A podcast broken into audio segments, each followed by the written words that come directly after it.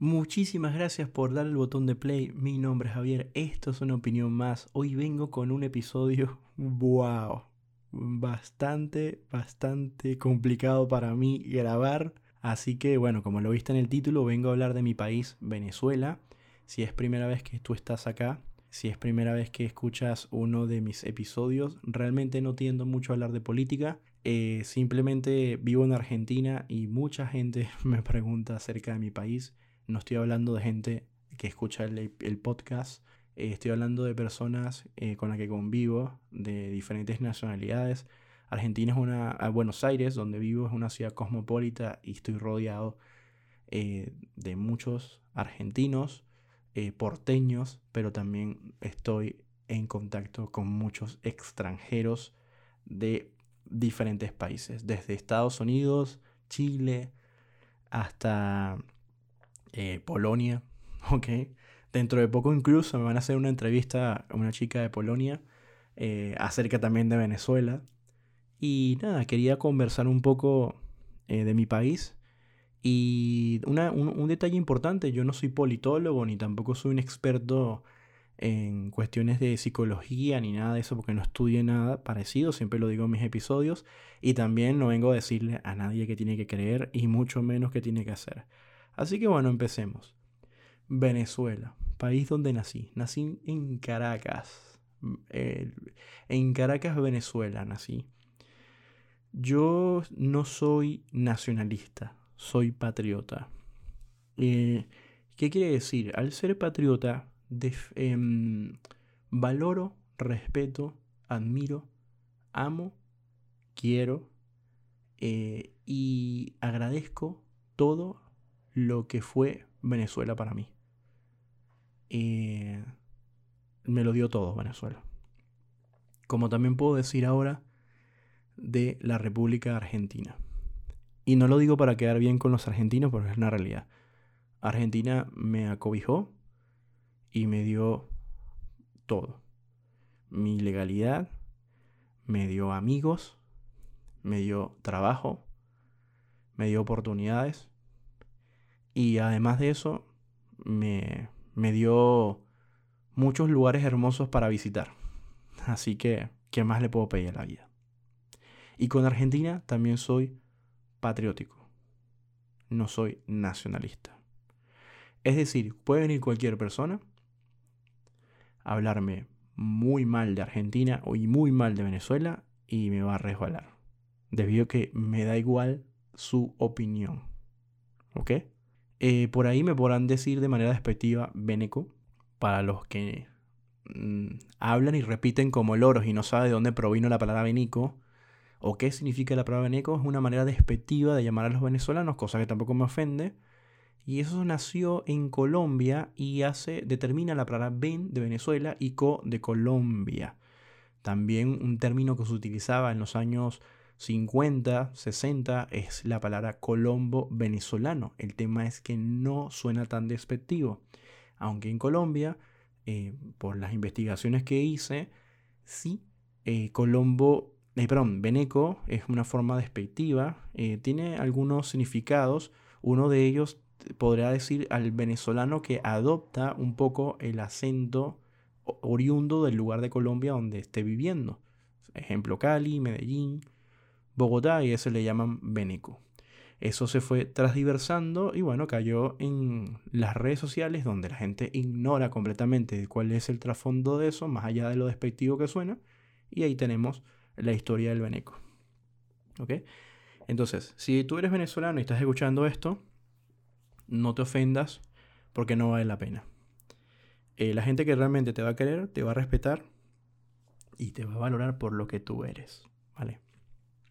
Así que nada, empecemos con la etapa de contar mi experiencia con Venezuela.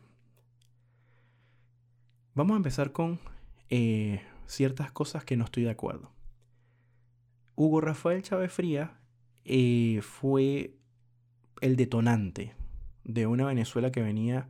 Yo nací en el 83 y viví la, mm, una bonita parte de Venezuela eh, fue un detonante de una Venezuela que ya venía con una cantidad de problemas. problemas comunes que países de hoy en día los tienen. Problemas de corrupción, eh, problemas donde estaban eh, las clases sociales estaban muy separadas una de las otras, pero como decían muchos venezolanos, podrías ser pobre pero vivías bien y tenías dignidad, incluso podías hasta viajar. Venezuela tenía mucho menos población y la infraestructura de Venezuela estaba estancada, pero la idiosincrasia del venezolano era eh, dame dos porque está barato. En sí, en fin, em, muchas, muchas anécdotas que contaban mis ancestros, por decirlo de esa manera, por ponerlos de esa manera, los, que estaban ahí, que pueden ser hasta incluso vecinos, amigos, que ya tenían una edad, etcétera, etcétera.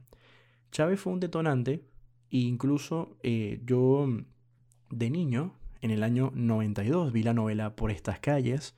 Es una novela venezolana de mucho éxito, incluso tiene un récord, es una novela muy larga, creo que tiene 600 y pico de capítulos, algunos dicen que tiene 700, no recuerdo bien tuve la oportunidad em, en mis tiempos libres, antes de emigrar a Argentina, verme en YouTube capítulos de Por estas calles y eso me abrió tanto la mente de Venezuela. Me hizo entender muchas cosas de mi país, muchísimas, que no veía, muchísimas antes de Chávez, ¿me entienden? Chávez realmente ganó la presidencia en el 98 y empezó eh, gobierno en el 99.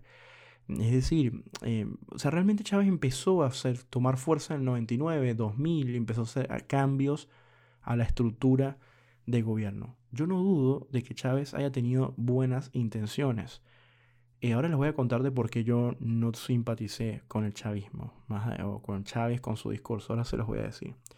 La cuestión es que Venezuela eh, apostó por un cambio, cosa que si yo hubiera sido mayor de edad, aunque mi madre no votó por el gobierno, eh, el, eh, apostaron por un cambio, pero creo que lo apostaron, aparte de apostarlo, que estaban cansados de los dos partidos políticos que estaban destruyendo el país, que era COPE y Acción Democrática, ellos apostaron por un Hugo Rafael Chávez Fría que venía de hace unos años atrás de hacer un golpe de Estado, y ese golpe de Estado era para derrocar a un presidente eh, que lo estaba haciendo mal en su segundo mandato, eh, que se llamaba Carlos Andrés Pérez.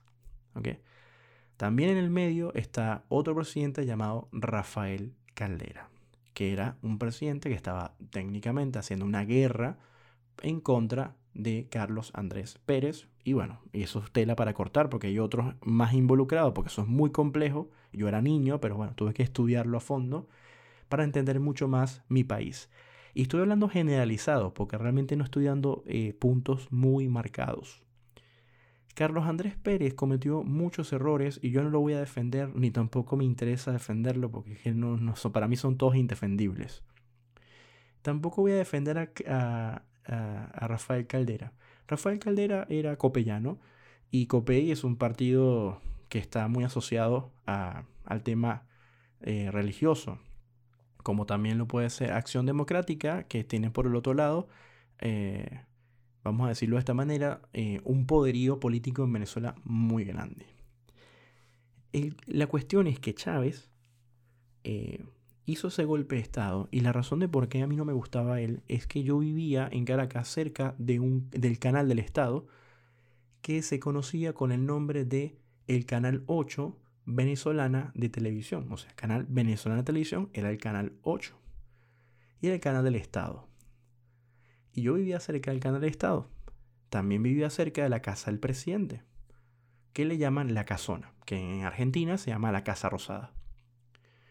En este caso, la Casa Rosada en Argentina es la parte administrativa, que eso sería Miraflores en Caracas, pero en Argentina sería la, Quinta de los Olivos, si no me equivoco, que es el nombre completo, no, no recuerdo bien.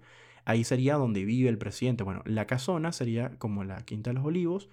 Y Miraflores, que queda muy lejos de mi casa, sería como decir la Casa Rosada, que es donde está la parte donde se hace el poder prácticamente eh, eh, el poder presidencial, ¿no? Por decirlo así. Pues está el poder ejecutivo, el poder legislativo y está la parte donde tenemos el, poder principal, que es el, el poder que tiene el primer mandatario, que sería en este caso el presidente.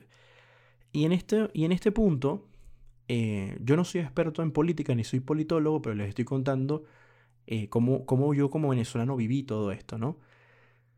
Eh, los medios de comunicación hicieron una guerra a, a, Chávez, eso sí, yo trabajé en medios de comunicación de oposición y lo vi y lo noté, con razón y sin razón se le hicieron. Y Chávez tenía un discurso de mucho odio, incluso Chávez generó una, una narrativa en Venezuela que prácticamente no existía. Y empezaron a pasar muchas cosas complicadas en mi país porque Chávez al ganar la presidencia, a ganársela a Salas Romer y con una, una cantidad de votos bastante elevado, porque Salas Romer perdió pero por paliza, eh, en el año 98, ¿qué, ¿qué les puedo llegar a decir? Chávez se sube al poder, y viene con la narrativa, porque antes de eso había un gran periodista que le había hecho una entrevista muy famosa a Chávez, eh, apellido Llanes, y Oscar le había dicho, eh, tú vas a, expropiar, tú vas a, hacer como una modalidad de gobierno cubano, tú quieres implantar un comunismo. Chávez le negó toda una cantidad de cosas de las cuales todo lo que negó prácticamente lo terminó haciendo y hasta peor. Y eso quedó registrado en la historia. Los venezolanos lo pueden buscar en YouTube y encontrar esa entrevista cuando Chávez era candidato presidencial, porque la persona que saca, cuando Chávez hace el golpe de Estado, eh, la persona que saca, eh, Chávez va inmediatamente preso y dice una frase muy importante para la historia de Venezuela que es, no se pudo eh, cumplir con los, con los propósitos y los objetivos por ahora, ¿ok? Así que ese por ahora era lo que Chávez estaba esperando, o sea, tomar su nombre, hacer una revolución, eh, inspirado en todos estos revolucionarios, incluyendo Che Guevara, para luego él perder toda la, la, la, o sea, prácticamente lo, dejaron inmune, o sea, vamos a decir, en una, en una cárcel de, con muchos privilegios, pero eh, el que lo saca de la cárcel para que se lance como, como, como vamos a decirlo, eh, candidato presidencial fue Rafael Caldera. Rafael Caldera, cuando eh, es derrocado, o sea, cuando el golpe de Estado cumple el éxito, cumple el éxito, eh, éxito porque Chávez prácticamente logró de que no continuara Carlos Andrés Pérez, hubo un pequeño gobierno de transición y hubo unas elecciones y automáticamente las ganó Rafael Caldera. Rafael Caldera gobernó por los cinco años y en esos cinco años al final terminó sacando a Chávez de la cárcel para que se lanzara como candidato presidencial, de la cual quiero contarles de que ganó la presidencia y ustedes ya saben lo que pasó.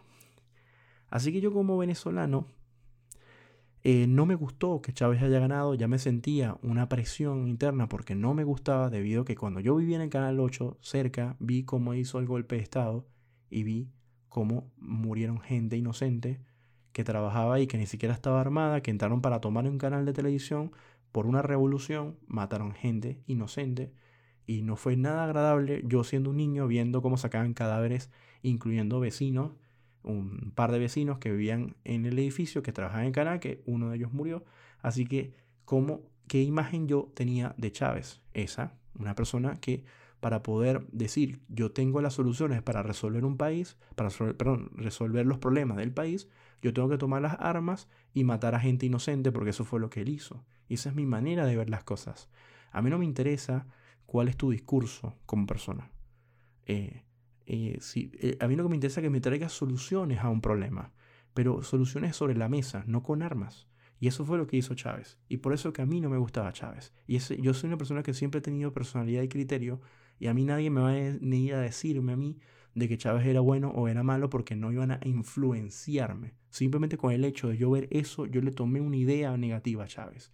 Y una persona que toma un rifle y va a matar por tomar un canal de televisión o la casona o por lo que sea, por rebeldía, eso no, no me parece un camino.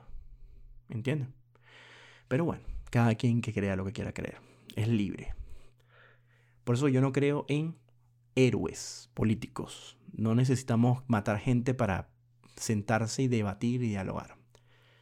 Él dirá que sí es necesario, pero no, no era necesario en Venezuela. Necesario para el propósito de subir en el poder, quizás, pero no beneficiaba al pueblo, al, venezolano. Yo em, sentí cuando Chávez gana, este, entré a la universidad eh, después, Chávez estaba tomando mucho poder en Venezuela, pero también tenía mucha guerra.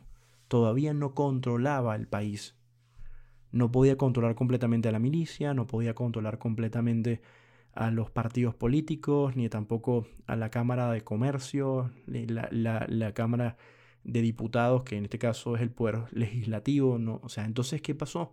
Que él hicieron un golpe de Estado. El golpe de Estado no estuvo liderado por Carmona Estanga, pero él fue la persona que representó al grupo que lideró ese golpe de Estado. Y sí, fue un golpe de Estado.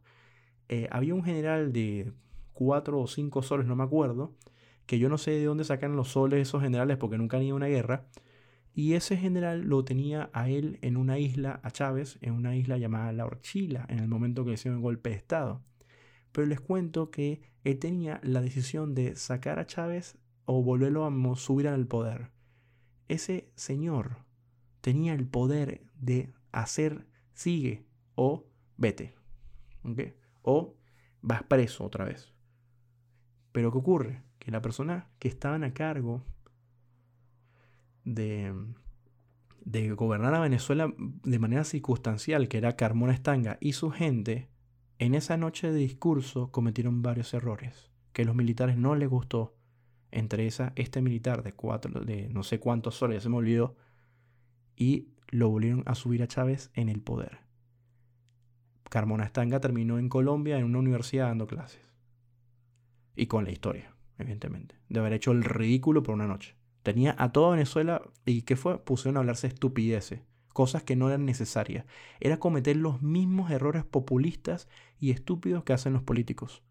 Que es eh, bueno, vamos a volver a ser República de Venezuela porque ya no somos República Bolivariana de Venezuela. O sea, en vez de hablar cosas más útiles, bueno, señores, vamos a, empezar a organizar esto, no, no, pues a hablar tonterías. Si buscas eso en YouTube y eres venezolano, te vas a dar, tristeza cómo perdieron la oportunidad de hacer algo bueno. Entonces te das cuenta que no habían verdaderos líderes de oposición que valieran o sirvieran para algo. Por eso que Venezuela se merecían los gobernantes que tiene. Venezuela se merecía un Chávez, porque no, se, no había nadie, nadie. No había, no existía alguien que realmente sirviera para algo. Y si esa persona, y si, si, había una persona que sirviera para algo, no tenía el poder ni los medios. Así que estaba muy complicada la situación. Entonces, cuando Chávez le pasa el golpe de Estado, para ningún venezolano es algo difícil de descifrar. Adivinen qué, señores. Chávez fue, se hizo más fuerte, se blindó con todo y ahí fue donde él fue insacable, fue imposible de sacar. Y no lo sacamos nunca a Chávez. Se murió, pero no fue, se murió siendo presidente. ¿Entienden? Y Venezuela pasó a ser otra. Venían discursos de que ahora Venezuela, Chávez era un presidente feminista, un presidente inclusivo, de inclusión. Ese era su discurso. Chávez hace mucho tiempo de lo que hoy se habla del progresismo, de que inclusión de, igualdad de género, de identidad, de, feminismo. Chávez hablaba de todo eso hace años atrás. Y Venezuela pasó a ser un país donde las mujeres también tenían poder y también eh, ganaban sueldazo y había una igualdad y una cantidad de cosas. No era perfecto, ni lo va a ser, pero él promovió todo eso. Siempre incluía a las mujeres en todos los discursos. Entonces tenía el voto de muchas mujeres también. Tenía el voto de mucha gente. Hay venezolanos que dicen que Chávez se robaba las elecciones.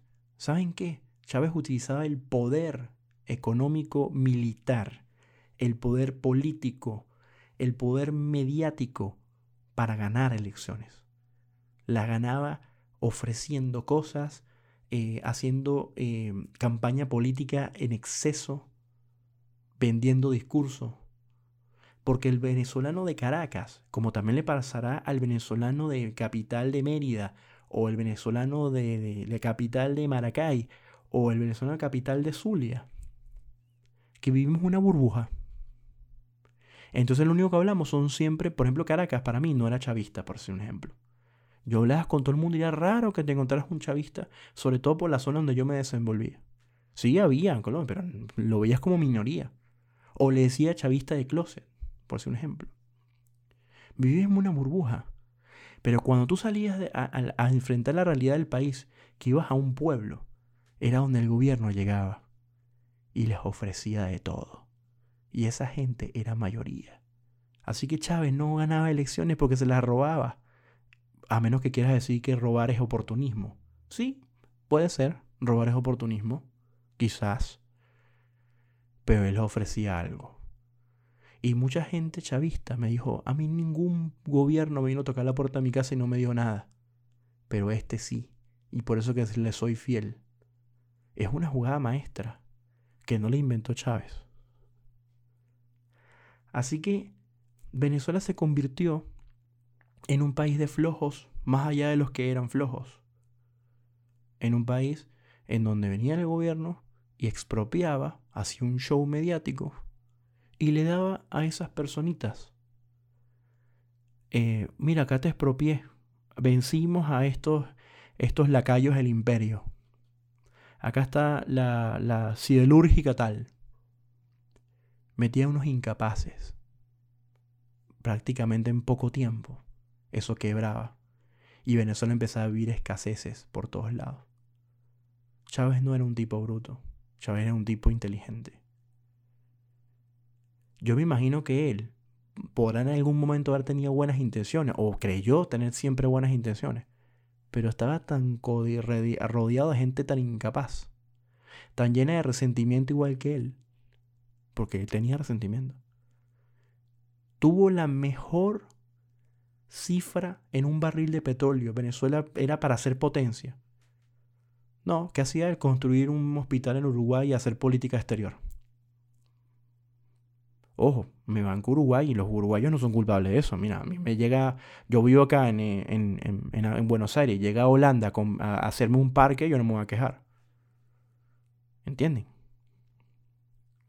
Entonces, eh, yo como, como, como ciudadano, aunque pagaba mis impuestos, no me metía con deudas porque eh, por suerte tuve una familia donde me enseñaron a tener una educación, bueno, tuvieron, tuvimos, tuve una educación financiera y y tuve una buena educación en la escuela, que lo he contado en otros, en otros episodios de este charlas, de, charlas, ese es mi otro podcast, en una opinión más.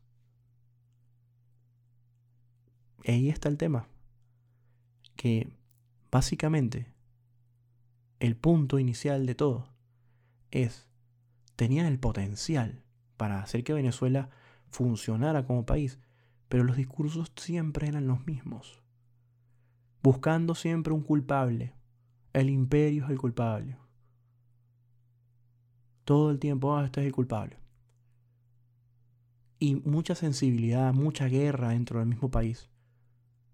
Y lo peor del todo es que aparte de eso, de una inestabilidad política, una inestabilidad económica donde la moneda se fue al demonio, eh, donde Chávez estaba resistiendo con el gobierno, donde todo era un odio, un odio hacia el otro candidato y tener la peor oposición de la historia de las oposiciones, de todas las oposiciones de todos los países que han habido en la, en la faz de la tierra, porque la oposición de Venezuela era extremadamente mala, malísima, la peor. Ahora, ahorita hablaré de ella a fondo, en un rato. Pero ¿sabes qué?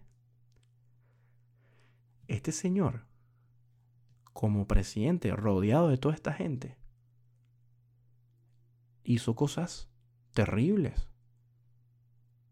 Pero él siempre era la víctima.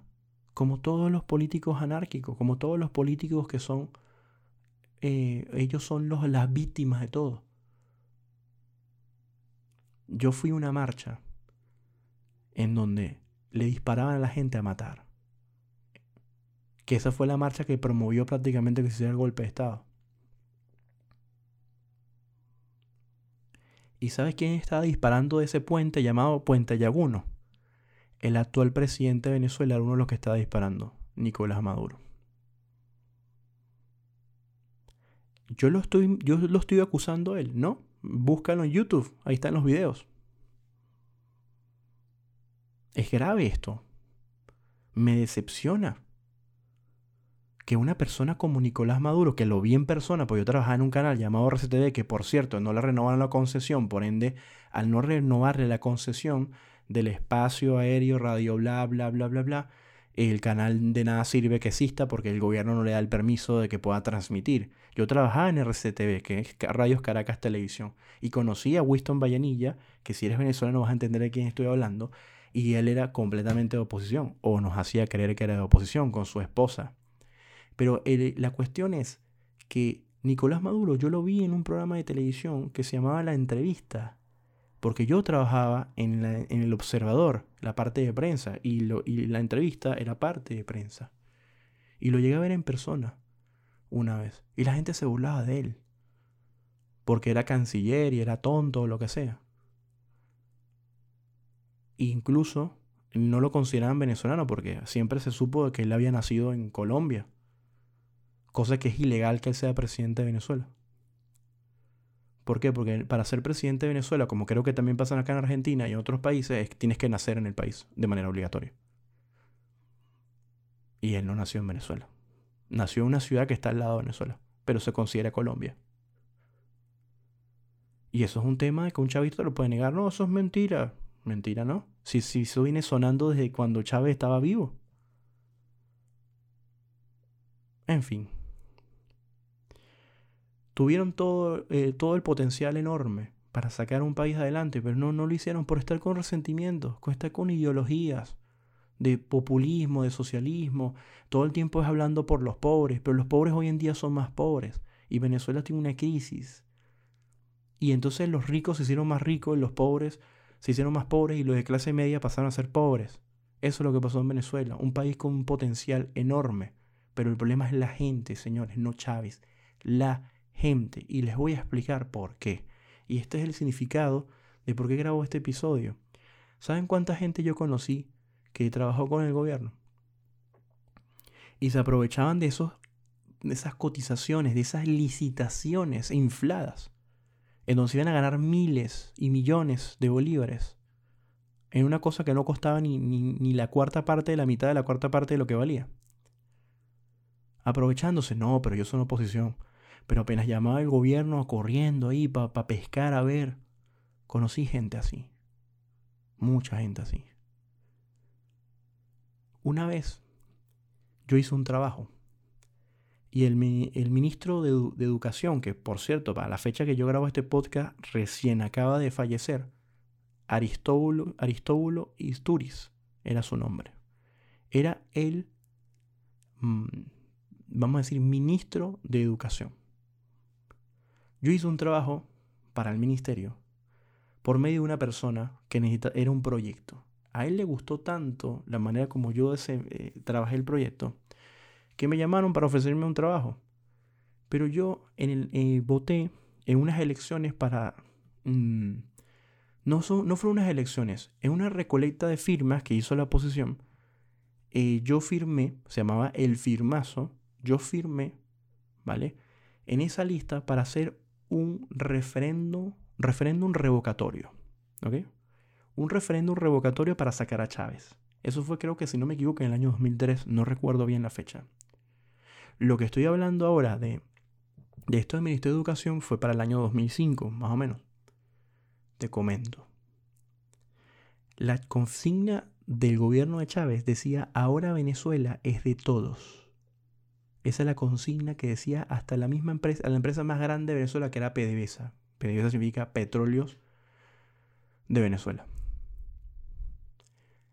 Y el tema que el firmazo eh, fue una burla, debido a que hubo una personita que se llamaba Luis Tascón, que tomó esa lista de firma e hizo una lista y dijo, mira, acá están todos los escuálidos, o sea, los que están en contra del gobierno y se hizo la famosa lista de Tascón. ¿Y adivina quién estaba en esa lista? Yo. ¿Y adivina qué me pasó por estar en esa lista? Que si yo iba a un banco del Estado a pedir un crédito, me lo negaban. ¿Por qué? Porque yo soy traidor, a la patria. ¿Qué decía yo en el banco cuando me decían que no? Ah, verdad, se me había olvidado que ahora Venezuela es de todo. Ah, no, yo no soy venezolano porque yo firmé en contra de Chávez.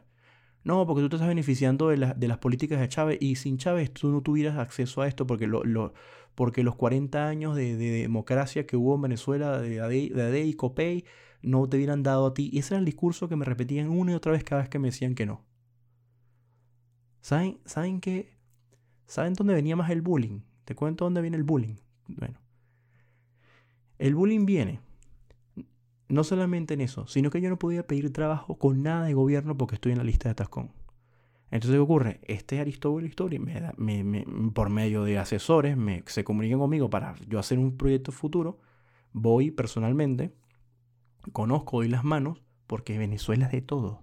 El Ministerio de Educación no es del chavismo, es de los venezolanos. ¿Entienden lo que yo pienso? No es del partido político, es de los venezolanos. Entonces, ¿qué pasa? Que si yo tengo un proyecto que va a mejorar muchas cosas en mi país, a mí me interesa era mi país. Eso era todo, aportar algo como ciudadano. Eso era todo. No hay, no hay ninguna medallita que me quiera que poner. Simplemente una oportunidad de hacer algo bueno. E incluso luego más adelante intenté hacer algo así. Con un proyecto en la universidad. De la carrera que yo estudié intenté cambiar el pensum en el, en el ministerio. Pero bueno, eso no se dio porque en la universidad no tuve el apoyo suficiente. Suficiente. Sí tuve apoyo, pero no suficiente. Y también me vine para Argentina. Así que la cuestión es que eh, me revisan y me dicen, Javier, no podemos hacer proyecto contigo porque tú firmaste. Y acá las reglas son estas. Y yo dije, verdad, se me había olvidado que ahora Venezuela es de todo. Irónicamente lo estoy diciendo. Esa es la libertad de la cual te habla el chavismo. Porque yo lo viví. A mí no me importa la Cuarta República. Yo nací en el 83. Yo viví una época espectacular de Venezuela antes de Chávez. Donde nos íbamos de viaje, donde teníamos lujo, donde había muchas cosas. Y eran materiales muchas de ellas. Pero yo también veía que hasta la persona que limpiaba mi casa se iba de viaje al exterior. Tenía televisores de último modelo, de última tecnología, compraban. O sea, había una, una posibilidad económica. Y mi, y mi familia me contaba que más atrás, en los años 80, perdón, 70, era más todavía. Había sus dificultades, como todo. No era perfecto, no era, no era las Islas Caimán. Pero, por Dios, o sea, era otra Venezuela. Pero esto se volvió una locura. Pero no fue tan malo el, eh, las oportunidades que hubo en Venezuela con, con, este gobierno. Hubo cosas que también sí caminaron. Y sí hubo cosas que hicieron que, que tenían potencial porque no hay que ser tan radical y decir que nada servía. Sí, hubo cosas, hubo muchas cosas que sí eran buenas ideas, que sí la implantaron, que sí podía llegar a funcionar, pero como Venezuela, como se murió Chávez y llegó este nuevo gobierno, eh, todo se fue al demonio. Todo lo que se podía haber trabajado se fue para otro lado. Porque son como más radicales estos. Así que Venezuela es un país que para mí ya no va a ser el mismo jamás. Tendría que pasar muchos años y yo creo que no va a tener vida para volver a ver Venezuela otra vez surgir. Porque Venezuela, el petróleo va a dejar de ser importante en algún momento pronto por las nuevas tecnologías. Y Venezuela no es un país ni agricultor, ni textil, como lo puede llegar a ser Colombia, como lo puede llegar a ser Argentina.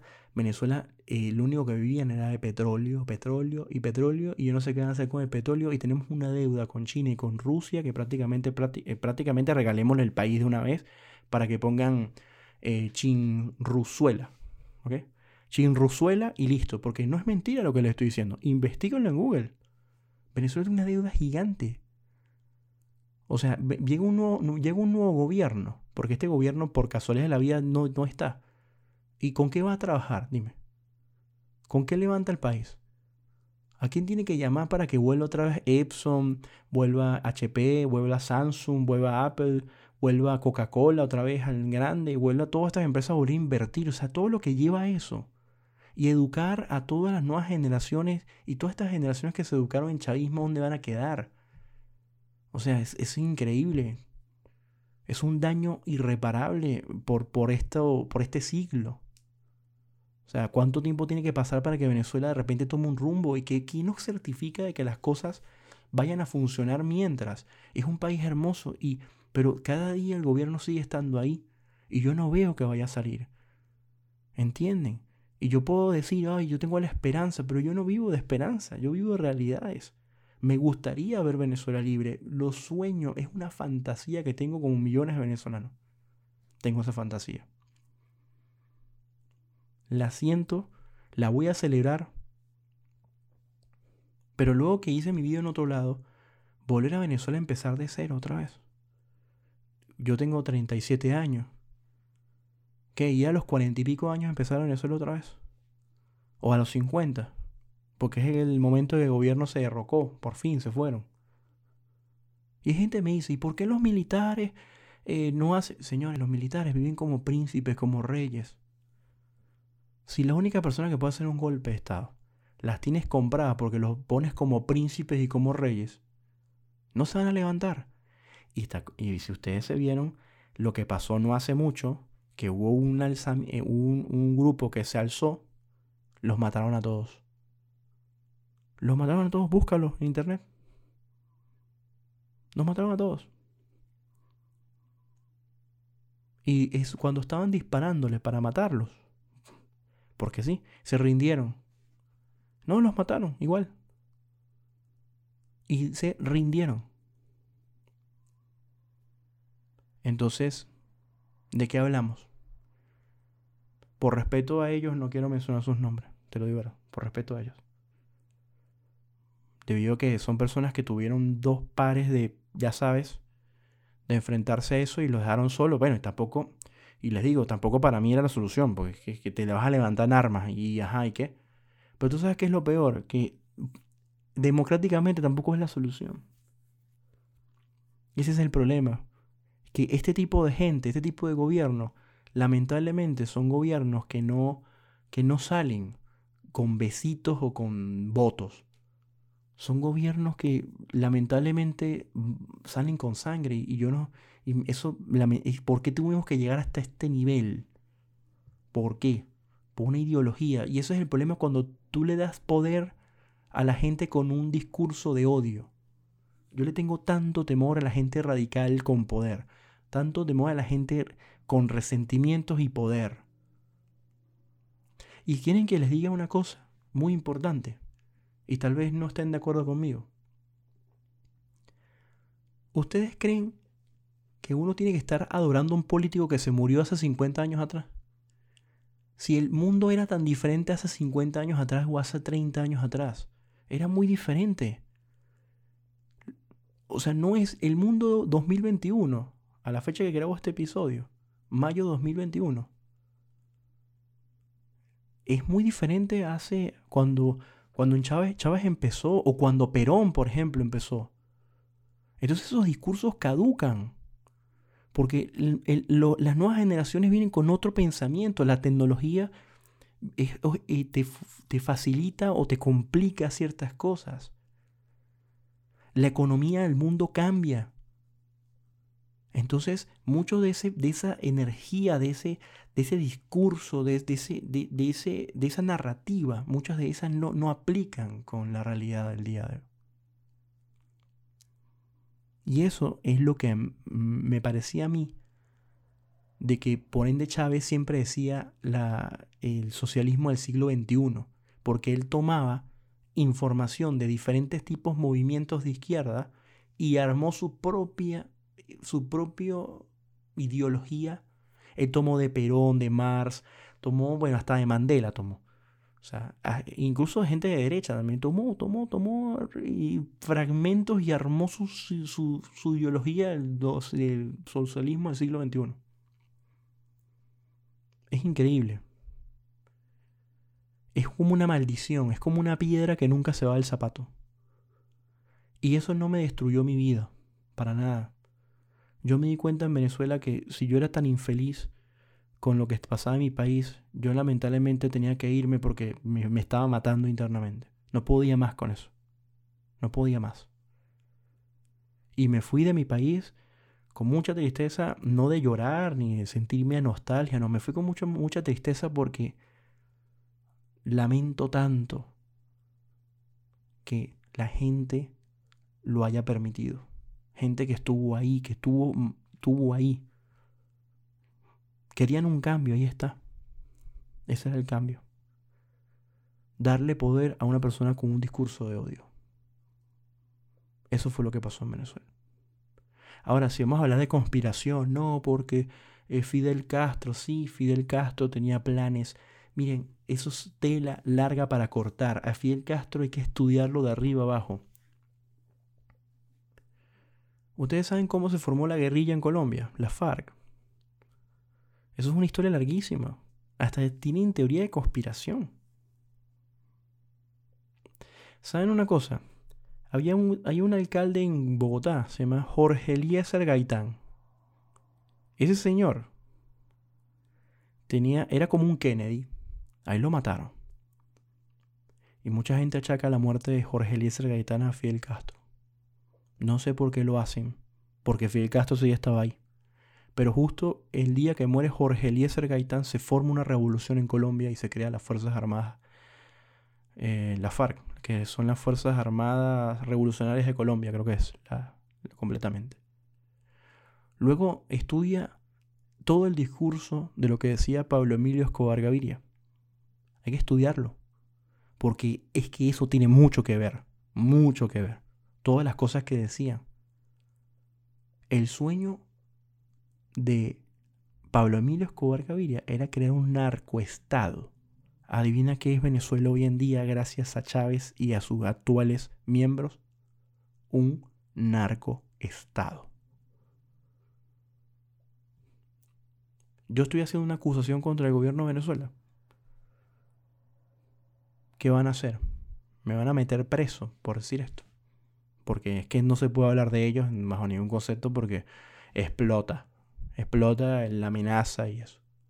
Que no va a poder pisar Venezuela. Como muchos venezolanos, eh, como Hendrix, como por ejemplo eh, Roxanne, eh, como por ejemplo em, este... Em, bueno, ahorita se me, se me fueron algunos nombres. Javier Madrid, por ejemplo, otro venezolano. Y muchos actores y actrices que salen todos los días, que no, que no pueden entrar a Venezuela porque tienen orden de captura. No pueden ir. Tienen, en serio, tienen orden de captura. Solo por decir exactamente lo que yo estoy diciendo ahora, pero con sus palabras, con sus experiencias, incluso hasta de una manera más despectiva, mucho más radical, con mucha más bronca, o tal vez con risas, o con meme, o con frustración, pero cada quien con su tono. ¿Entienden? Eso es lo que pasó con Venezuela. Espero no haberlos aburrido con mi historia y les resumí. Esto es un resumen ejecutivo. Tengo, puedo estar horas hablando, sobre todo de cosas muy complejas, de cómo, qué, fue, qué pasó con Rafael Caldera, hablando de por estas calles, cómo, y cómo prácticamente sembró parte de la semilla. O sea, es complicadísimo la historia de Venezuela, no es fácil entenderla. Y por ende, cada vez que yo veo un político, yo digo, ay Dios, dígame Manuel López Obrador cuando se asemeja en muchas cosas que hacía Chávez. Pero no, en México no va a pasar lo que pasó en Venezuela ni en Argentina tampoco, porque son épocas diferentes, son países diferentes, culturalmente son diferentes. Venezuela es un país muy sumiso, muy dado, muy el venezolano es muy alegre, es muy de chiste, de joda, y, y, y, y a veces están estamos todos estresados y llenos de rabia, pero por otro lado estamos echando chistes y riéndonos y subestimando y creo que eso fue gran parte del factor de que el gobierno pudo eh, sentarse fuertemente sobre la silla de Miraflores, que así le llaman, en Venezuela. Así que bueno, si eres un venezolano escuchando esto, te mando un abrazo y un saludo. Hay que echar para adelante, hay que poner el nombre de Venezuela bien en grande en cuanto a estés donde estés, respeta la cultura del país, no te metas, no critiques, eh, no estés comparando, no estés hablando de Venezuela si es el mejor o peor país del mundo. Perdón. Eh, ni tampoco nada de parecido. Paga tus impuestos. Eh, hazte buenos amigos. Y si tienes hijos, cuéntales de las épocas doradas de Venezuela. Y dile que, bueno, que algún día es como un tesoro que tienes que ir a reclamar. te usurparon el tesoro y bueno, hay que irlo a reclamar algún día. Hay que, estamos en zona de reclamación. Está secuestrada Venezuela, tío. Y si eres una persona extranjera, una ajena, perdón, a Venezuela, extranjera suena despectivo y feo, perdón, disculpe.